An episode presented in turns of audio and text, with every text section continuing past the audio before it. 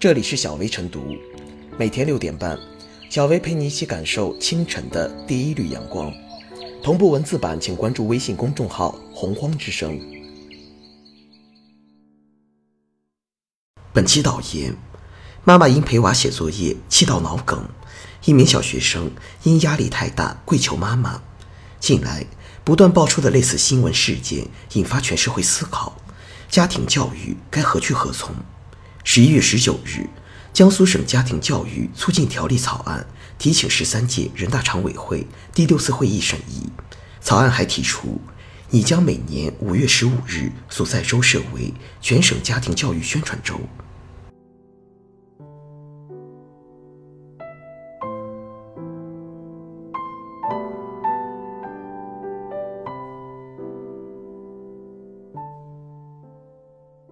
立法真能管住丧偶式育儿吗？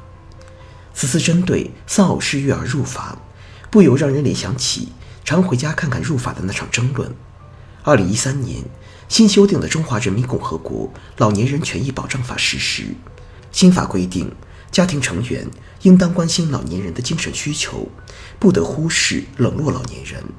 与老年人分开居住的家庭成员，应当经常看望或者问候老年人。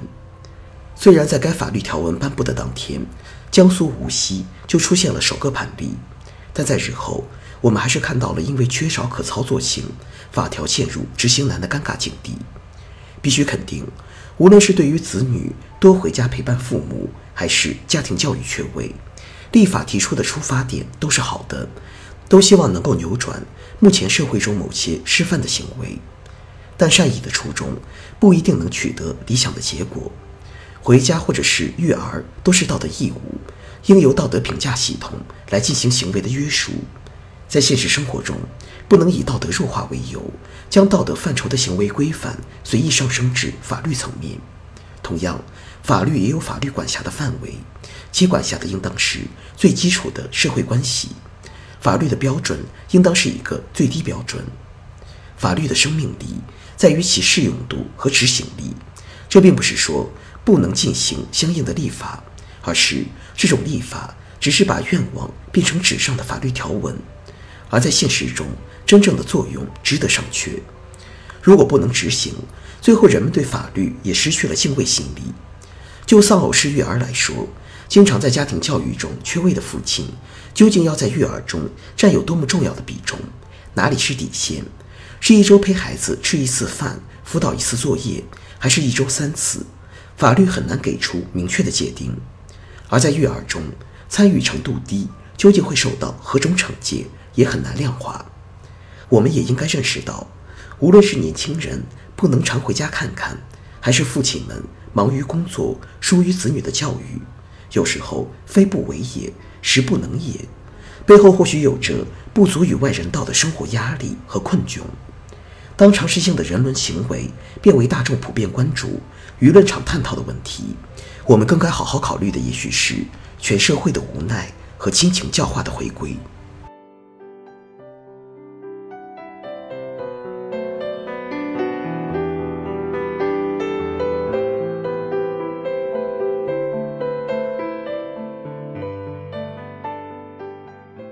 立法反对丧偶式育儿。还需真正照入现实，教育孩子的重担全部压在了母亲身上，而父亲则好像空气般的存在，所衍生出来的便是母亲教育子女过程中那一系列歇斯底里的状态，比如陪娃写作业的吼叫，对娃过度施压，以及批评和教育过度等情况，这就是所谓的丧偶式育儿。无独有偶，最近。一个置身街头、不愿回家的女孩向警察哭诉的故事刷爆了朋友圈。怎么回事呢？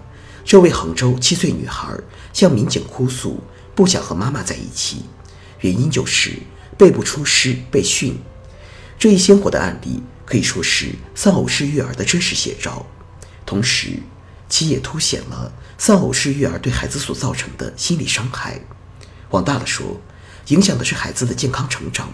关乎人格和价值观的问题，在这种社会背景下，立法反对丧偶式育儿，将法理思维贯穿到家庭教育的梳理和规范上，并十分有必要。因为家庭教育立法之后，确实能为家庭教育实践中的诸多难点和问题提供理性的疏解良方，进而促进和保障家庭教育向专业化、规范化发展。毕竟，大部分家长在教育孩子层面还是比较模糊的，而法理是清晰而明确的。还有，法理不仅是约束家长的教育行为、规范教育尺寸。还能进一步使得家长明确教育责任，化解教育孩子过程中的模糊状态，呈现出来科学合理的教育路径。这不仅能让家长们更舒适的教育孩子，享受这个状态，更为孩子的健康成长真正保驾护航，最终也能呈现出和谐的家庭环境。从江苏这次立法的基本状况来看，对各方责任比较重视，基本的积极倾向也比较明确，比如。其明晰了家长、学校、政府和社会这四个方面的现实责任。不仅如此，还提供了一些努力的方向。对于家长方面要求，应当共同履行家庭教育义务，在外地打工也不能当甩手掌柜。家长甩锅或只管打骂，孩子可求助，肩负起共同教育孩子的责任。对于学校，则要求对困难学生。学校应与家长共同开展家庭教育。对于政府，诉求于外部力量的介入，开设网上家长学校，免费指导家长教育。至于社会层面，职工参加家庭教育指导活动，单位应支持等。这些草案的方向，确实能极大程度缓解教育的现实焦虑，为教育的积极开展提供更大现实便利。但还得意识到，即只是方向而已。目前只停留在纸面上，而且这些方向本身展望很好，但是现实可操作性也同样面临着巨大挑战。也就是说，其还需要真正照入现实，才能和公众对教育的期待实现最大契合。当然，反对丧偶式育儿并收获切实效果，并不是一朝一夕之功。立法之后，还需要更细化的细则来规范和完善，进而保证。现实的践行效果最大化，真正理清家庭教育和学校教育的责任边界，让教育呈现理想状态。除此之外，教育理念的培养也显得十分重要，需要潜移默化形成，并潜移默化渗透和影响。这边需要思想层面的现实积淀。我们期待着这种教育状态真正照入现实，并成为现实。